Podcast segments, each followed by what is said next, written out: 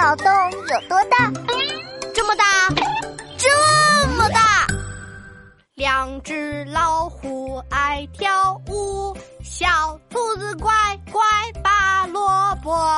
我和小鸭子学走路，童年是最美的礼物。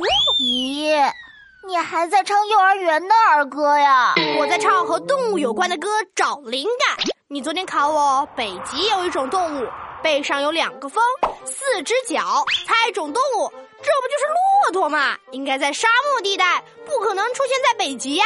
我想不通。哈 哈总算考到你了。出现在北极的，背上有两个峰、四个角的动物，就是一只迷路的骆驼。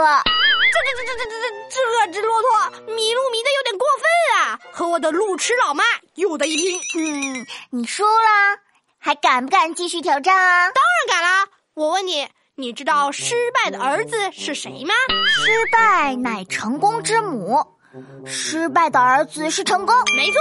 这次我输了，下一次我就成功了。你出招吧。那你听好了，猎人发现十只鸟，开枪打中了一只，为什么其他九只不飞走啊？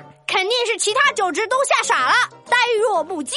回答错误，时间剩下五秒钟，倒计时开始，五、四、三、二。哎哎，停停停！我想出来了，真的？